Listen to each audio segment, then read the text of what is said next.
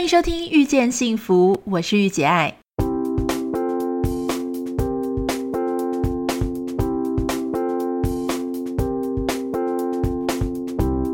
在《遇见幸福》节目里，你可以听到很多不一样的想法。有时突破自己的盲点，只需要一句中肯的建议。你准备好收听今天的《遇见幸福》了吗？收听这一集的《遇见幸福》，我是玉姐爱。今天我们的节目来了一位非常厉害的来宾，也是我的好朋友旅美设计师江梦之。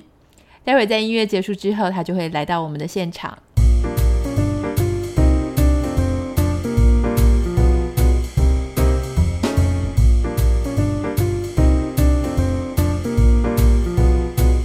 Hello，梦之，先跟大家打一个招呼吧。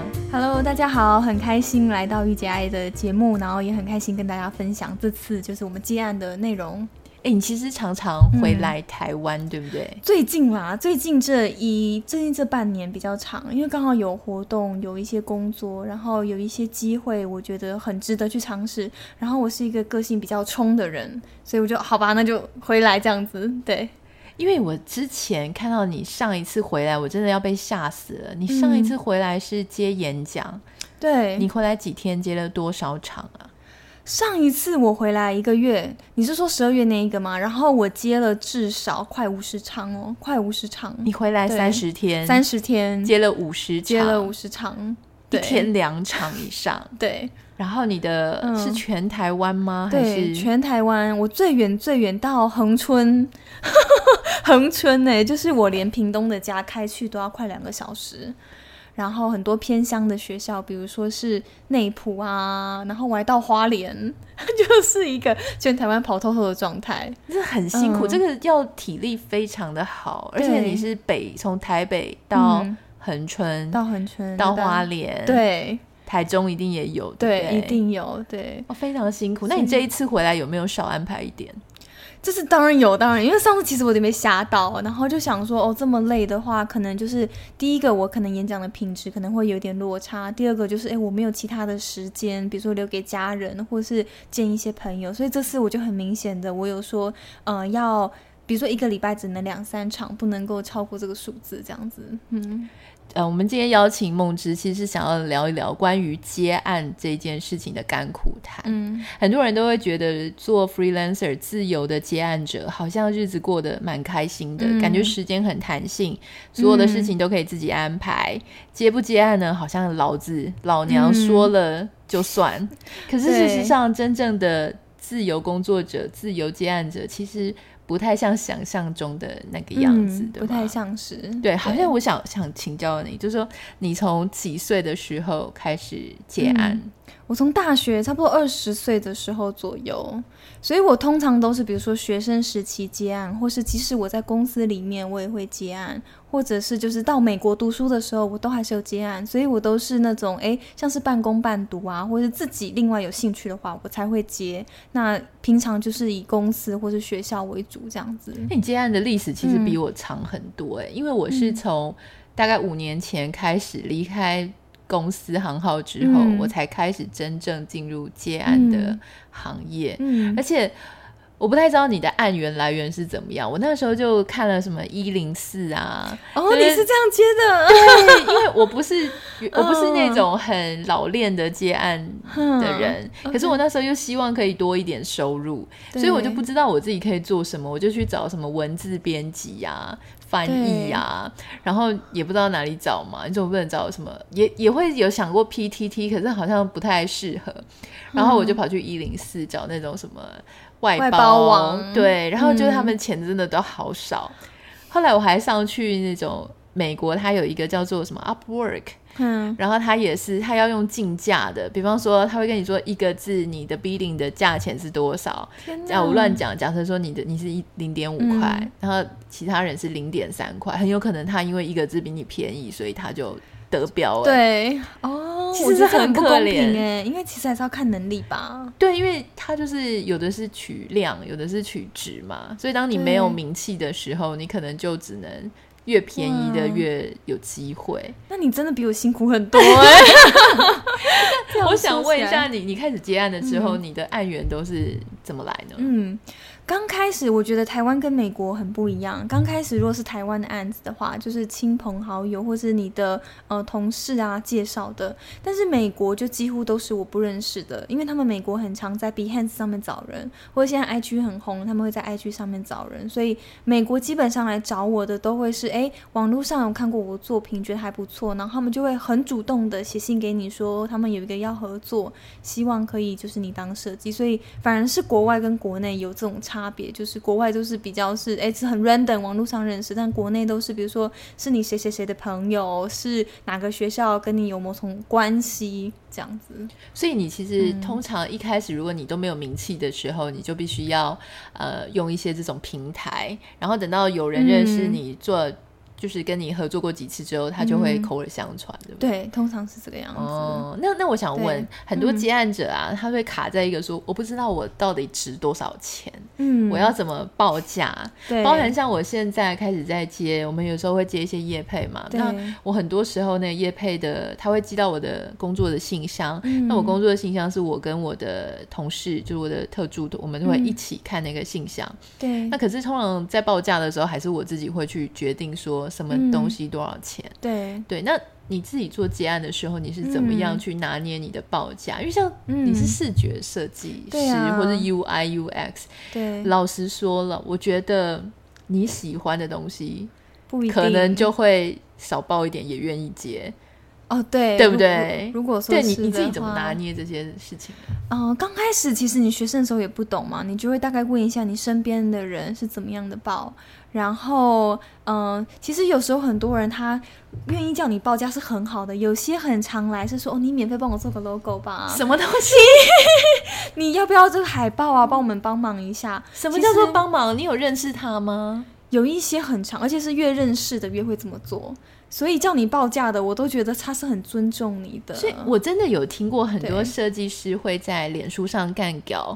就说很多人都不把设计师的专业当专业，啊、好像叫他多，啊、他会觉得反正 logo 也就是那两撇嘛，就是四个圈圈啊，三个圈圈啊，这有什么好跟他计较的？他就说你很快帮我画一个吧，然后我们就会觉得很不受尊重。所以刚开始接案的时候，其实我也面临这种，哎，嗯、呃，很多认识的人就叫你说帮他一个忙，认识的就是说这个活动没有经费，你要不要就是来赞助，或是来就是出一些一份心力这样。所以刚开始我觉得是蛮。辛苦的，那后来我就是，其实我还是很早期很有热情，所以我早期还说 OK，我会帮你。但是呢，现在我觉得我做久了，我会觉得说，其实这样子，第一个是会消耗我的热情，第二个我觉得这个职业没有被尊重，然后整个产业会起不来，所以我都会就是，哎，OK，我还是给你一个正常的报价。可是如果你真的有困难，经费有不足的话，我们可以再来想办法。但基本上我都会正常给你说应该要多少钱。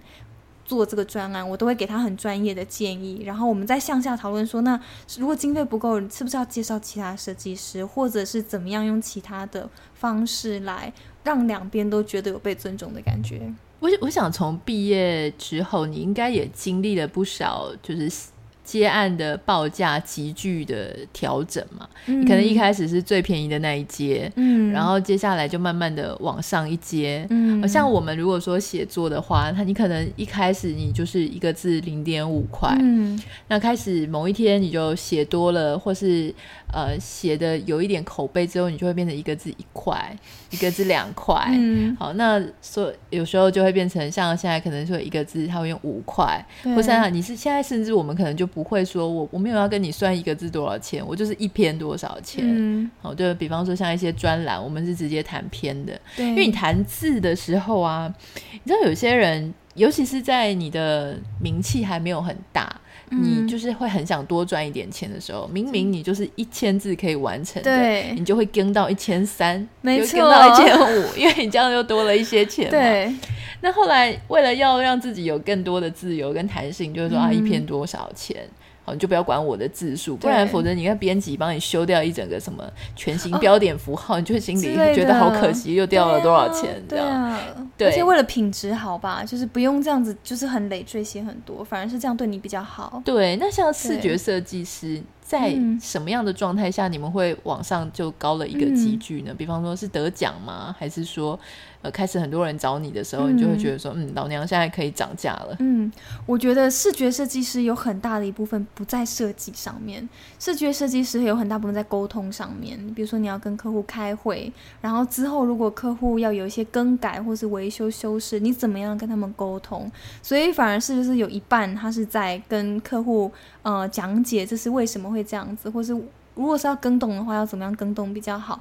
如果你是一个设计师，然后你具备这样的能力，我觉得你解决问题会比你设计能力会来的高很多，所以你的价值就会多出。很多的设计师他是不是会不就不会讲话的，所以他就没办法跟客户做任何沟通，也没办法解决任何问题，所以这反而会让客户更头痛，因为他请你来可能就是要解决问题的。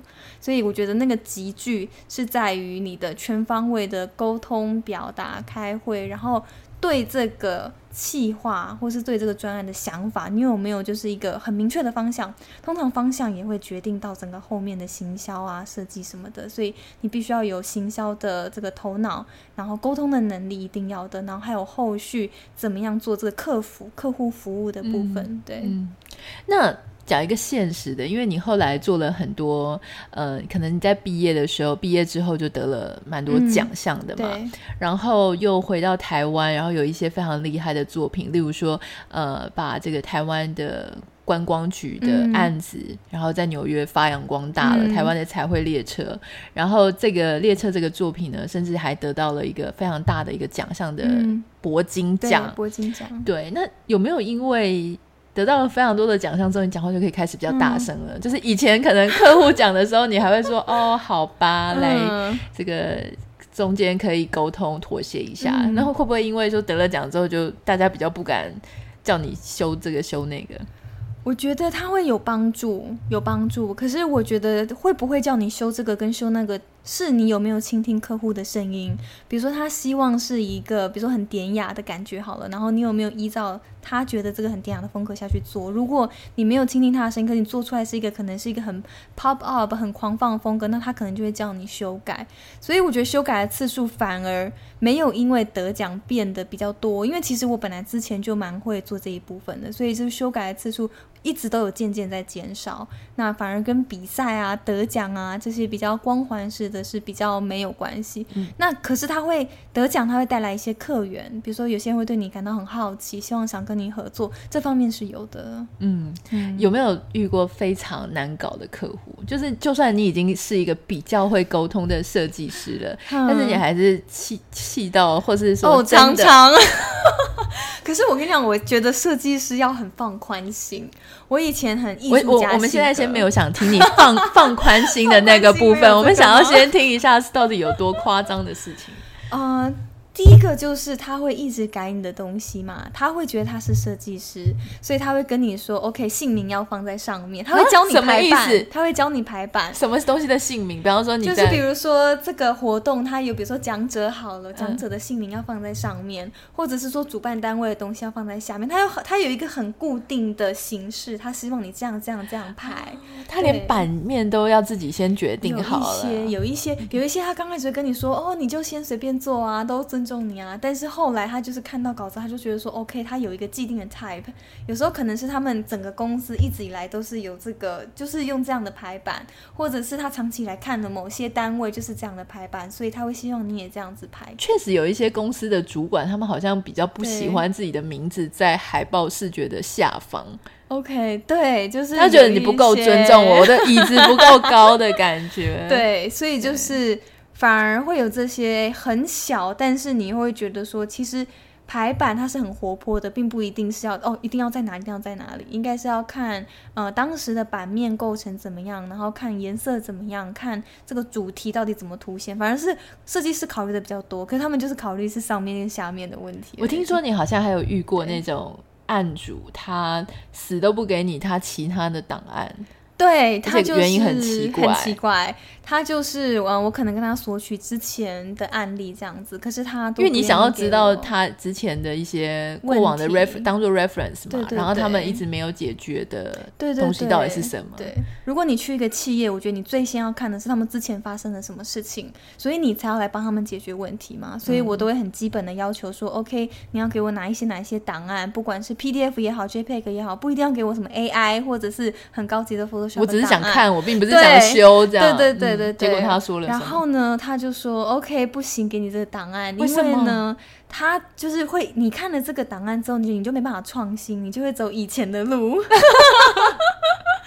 然后我就傻眼，我就想说，这个如果不给我看的话，我可能没办法解决这个问题，然后我可能没办法往前走，会给你正确的方向。这完全不是我创不创新，完全就是，嗯、呃，是不是一个透明的环境，是不是愿意信任我的一个问题，所以反而是让我觉得蛮难过的。对啊，嗯、好好好惊人哦！因为他基本上就已经觉得你可能是一个不会创新的设计师，对，才会这样说的，然后还来找你，哎，嗯。对。对，所以嗯，我还有我还有遇过，比方说像如果说像叶配的话，就是说他们会希望我们可以在脸书上啊做一些他们产品之类的介绍。对，然后我也遇过那种蛮夸张的，就是他写信来之后，他说：“哎，这个御姐爱可不可以麻烦你帮我们的产品呢写什么东西什么东西？”然后就贴了一个某位这个 KOL 的贴文，然后他跟我讲说：“我们就是要这个样子。”然后重点是，那个 KOL 也不是在之前的那个贴文，并不在广告他们家的产品。他那个 KOL 可能也没接过他们家的产品，可是他就跟我说他指定要那样的风格。然后我真的忍不住，就很想跟他讲说：“那你为什么不直接就找那一个 KOL 就好了？你就直接去找他。”对呀、啊，然后他们这还是决定要你。没有，我后来因为我觉得我现在接案子，我会很容易察觉所谓的苗头，对不对？Oh, 如果前面那一封信或是前面一两封信呢，他让我感觉他怪怪的，或是他的态度不好，嗯、或是他真的很喜欢管东管西，或是神神秘秘的，嗯、然后还有那种就是发你两万块的案子，然后希望你到外县市去跟他们开会讨论一趟，哎。天哪，然后也没跟你讲车马费啊什么的，然后我就会觉得说天哪，嗯、就是你知道我们有时候接个几十万的案子，我们都还用视讯讨论一下而已，但是就是哎，就是很我不懂，就是那种感觉有点、嗯、有点奇怪。虽然虽然对啊，如果我们当然肚子很饿的时候，也许两万块我们也愿意跑一下啦。嗯、对，你有没有遇过？你有没有遇过这种，就是拿着其他设计师要你做就是这样子？比较少，我大部分遇到的是他们根本就不知道他们自己要什么。如果有的话，我觉得那样还比较好，也比较进阶。比如他们有一个很明确的目标，然后我再跟他们说、嗯、，OK，背上你的这个指定的这个 reference 可以怎么样怎么样改，我会引导他们渐进式的。可是大部分我遇到的都是就是没有目标，然后不知道自己要什么，然后我再给他们建议这样子。那你做完他们会容易同意吗？嗯、还是做完他们也不满意？现在都会是同意。现在我提案百分之百。百分之百应该是因为你现在，应该是因为你现在很有知名度吧？因为是江梦之啊。是，我觉得应该是我去美国有差。我去美国之后学会怎么样表达。口语表达，可是我在台湾，我就是一个很纯的设计，我就只会设计，然后我就很研究那些技法技巧啊，但是那个对我的 business 根本一点帮助都没有。可是我到美国之后，我就是要跟着所有的团队去跟客户提案，所以我们有时候是二十个人的大圆桌，然后客户坐一排，我们坐一排，所以那个是很紧张的。就是如果你客户没过的话，我们可能会掉一百万的案子的那种感觉。所以我就渐渐的训练说，怎么样说话。怎么样应对进退，然后怎么样就是把这个方向很正确的传递给客户，所以我觉得是美国这一个训练其实很加分。其实你你是一个看得出来，你在台湾应该就是那种很内向啊、乖乖的、很文静的一个文青女孩子。你第一次要去要在美国二十个圆桌的那样子的会议之前，嗯、你到底做了什么样的准备，让自己？比较就是 get ready，、嗯、就是焕然一新，有准备好。第一次你会觉得嗯、其实你完全没办法准备。所以第一次呢，我就是观察别人，观察我的，比如说 VP 好了，或是 Director 好了，我会观察他们，哦，他们是这样这样做。第二次呢，我就会，哎，如果有机会，我就见缝插针，可能一两句话都好。然后渐渐久了久了，其实你就融入那个环境。所以当他 cue 你的时候，你就会站起来说，OK，那我觉得这部分是因为为什么，就什么样的问题，然后我们做了这样的决定。所以就是我刚开始也都是很安静的在角落的那一种，可是慢慢的就是会在会议的时候适度的发言。当然你不可能讲过美国人，但是我觉得就是你有尽到你的责任，嗯，这样。所以就是看看人家怎么看美国人怎么做，然后你就学他，你就整套 copy。对，所以美国反而是比较洋派的那一种，然后我就 OK，反正我就是配合演这一场戏，然后希望客户可以满意这样。嗯，嗯，那我想啊，有很多自由接案者，他们会遇到一个问题，就是。嗯，他不太知道说是不是要来者不拒，还是应该要怎么样去挑选一个案子。嗯，那像我刚刚讲，就说我会发现有一些信件上啊怪怪的，我就不会去接。嗯，或是有时候我甚至会说我的 format、我的 style 就是这样，哪一些是我的底线？嗯，比方说你不可以修我的稿子。嗯，好，你你可以修资讯错误的部分，可是你不能整个叫我 style 就是彻头彻尾的改掉。刚开始接案的时候，我确实会遇到那种。会有客户啊，就是我已经写完一篇文章了，就他居然那个改动的幅度大到那一篇文章变成他自己重写了一遍哎，然后我心里就想说，哇，如果你觉得自己比我专业，嗯，就是你知道你你想要写你想要写的东西，只是贴在我的粉丝团，对，我就是一点意义都没有啊，你就自己经营一个粉丝团就好了，对吧？对。那我觉得你要使用 KOL 做 marketing 的话，你基本上就是要尊重那一个 KOL 他的一些原本的 style，跟他原本跟他的粉丝或他的群众沟通的那种方式。对，所以如果大量改动的啦，然后不太诚实的啦，嗯，或是他真的怪怪的，基本上我都会。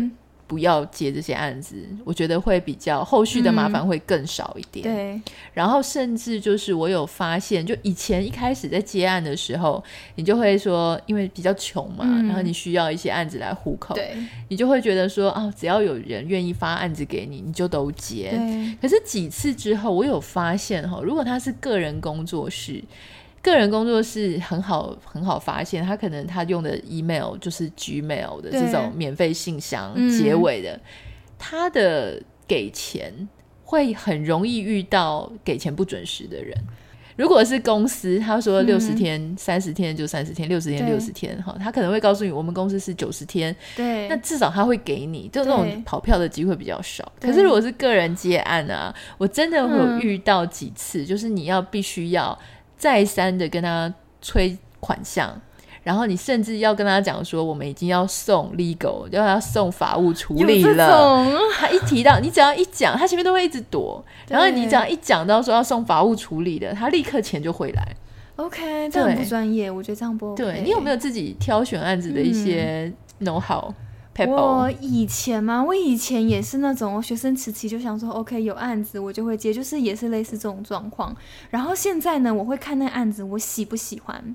比如说我做了很多这个呃大企业的案子，可是我反而就是现在比较少缺少那些，比如说是展览的案子啊，或者是说呃比较那种 creative 的案子。所以如果说有这方面就是 industry 不一样的话，我就引起我的兴趣，就想要多做一点不一样的东西，不然可能我每天都做一样的东西。嗯，所以我在挑选案子上面比较是依照是我对这案子有没有兴趣。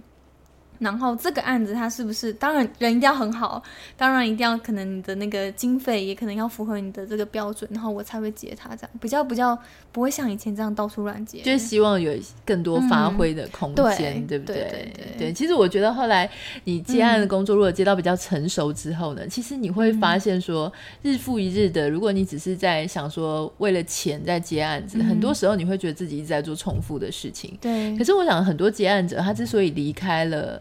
大公司、大企业，然后自己出来闯荡的原因，就是因为他真的很腻那种不得不做的感觉，是真的。对，所以你就会更加追求自己的一种呃 创作啊、创造、与众不同，会有一些 performance 的感觉。没错。那在最后一个部分，我想要跟孟姿谈呃谈的事情是，我想接案工作是一个自律性要求要非常高的一个行业别哈。那你怎么样做自己的？自律的一个管控，嗯、就是你怎么管理自己的时间呢？嗯、怎么样管理自己在做每个案子的进度啊？嗯、以及像我的状况，就是我自己有时候会很有事业心，我就非常的冲，然后我觉得全世界都在我的掌握之中。好，我觉得我我啊，这个也想要做，那个也想要做，每天都很 hyper 这样。对，可是常常也会有一两个月的时间，我会陷入那一种哇，我超级没有事业心的，我只想要休息，我想要远离尘嚣这种感觉，所以。在这种呃，因为没有你没有一个主管，他会压制你每天要怎么做的时候，嗯、你就很容易会随着自己的心情起伏。你怎么样去做自律这件事？像我就是一个，其实我是一个生活很无聊的人，所以为什么会这么自律呢？就是因为我把我的所有的可能，就是我要先把我工作做完，然后剩下的时间我再娱乐。所以如果我工作没有做完的话，我就是绝对不会去，比如说看展览啊，或者是出门啊，或者是。呃，做很多其他跟我工作不相关的事情。可是有时候一个 project 它必须要耗时，可能三个礼拜啊，嗯、一个月啊，所以你这三个礼拜、一个月你都不出门了吗？对，就是我可以很长这样子，我可以很长的一段时间只做一件事情。然后，因为你的生活很简单，所以你就不会去想太多，你就不会觉得很。像我，我是觉不会觉得很无聊的那种人，我就是可以，反正短暂的，就是忍过这一个月。没有，可是我觉得，我我说我也可以很无聊，但是我的意思是三天，我可以在家里不出门，第四天我就要出门。第四天可以出门，第四天可以出门，对。但是你还是出门要工作啊。你的意思是说不会花时间做很呃，不会花那个完整的时间做另外一个 project，这样是不是？对对对。那有可能说，我现在在做 project 的时候，我还我喜欢的那一部。呃，美剧的新的 season 出来了，嗯、那你会怎么办呢？我完全不看，我可以完全不看美剧、电影或者是任何影片。你怎么样？嗯、你怎么样？创作上的，啊、可是你怎么样会有一些刺激啊？总是要看一些这种文化类的产品吧？因为像我，如果说刺激的话，我就是看比较是，比如说设计网站，Behance、Pinterest，它跟我工作相关的。如果说这个，比如说美剧，刚好跟我工作没有相关，我就不会去看。我是这样子哦，我终于理解了为什么有有一些部分的那个那个尝试你会没有的，对，真的这可以讲啊，因为我跟孟子是好朋友，但是也要爆他的料，就是我们刚刚开车的这个过程当中，因为我开车载他这样，结果后来他就跟我讲说，他就跟我讲说他对车子的认识很少，所以我就想说，嗯。就是很少，到底是多少？我就我就问他说：“那你认识很多 logo 吗？”我们就开始，我就开始问他认不认识哪些车子的 logo。对然后他就开始问我说：“哎、欸，有一种车子，它的 logo 是一个圆形，个 一个圆形，然后分成四等份。”我说：“什么？有这种车子吗？”他就说：“对啊，对啊，有两，其中有两个是蓝色的。”对。我心里想说：天哪，该不会是 B N W 吧？就是这个，连我这种有一些车子我会不认识的，我觉得谁会不认识 B N W？我就是完全没有。然后我刚刚还问姐，就是有一个叫做四个圈圈的车子，对，就是奥运掉了一个圈。对，我就是除了，我觉得我生活是一个很 focus 在。我自己领域的人，然后如果说像我也喜欢看书，所以我会看很多作家的书。但是如果说那个领域刚好是我完全没有接触，刚刚好也没有兴趣，比如像车子，我就会整个就放空，跟这个完全没有任何的知识，连名词都叫不出来。可是如果有一个人他想要，他就是刚好带了你入门，就、嗯、你并不会排斥，对吗？嗯、不会排斥，你只是不会主动接触，不会不会。对，哦、不会排斥。就像我那时候接这个《League of Legends》这个案，其实我完全不懂游戏，嗯、我也不打游戏。可是后来我就是很了解游戏产业，然后每天就是会陪他们玩那个游戏。我们会做 study，所以你一定要玩那个游戏。所以后来我就是也是整个玩啊，然后整个界面，然后很后来就很了解游戏产业。所以我觉得只要他跟我工作相关，我觉得百分之百。整个投入在里面这样子，但如果刚好没有的话，嗯、就是可能等未来有机会的话再接触。哦、我觉得这是非常有趣的，就是说你生活可以不用原本就很精彩，可是当你的工作需要你去了解一个产业的时候，你有可以做研究的那样子的能力，嗯、对吧？好，我们今天非常的开心能够邀请到梦之来跟我们分享关于接案者他的一些呃 know how，然后他的一些心路历程，然后我们也很希望梦之可以赶快有机会。会能够再跟我们分享其他的主题，谢谢你，谢谢，拜拜，谢谢姐，拜拜。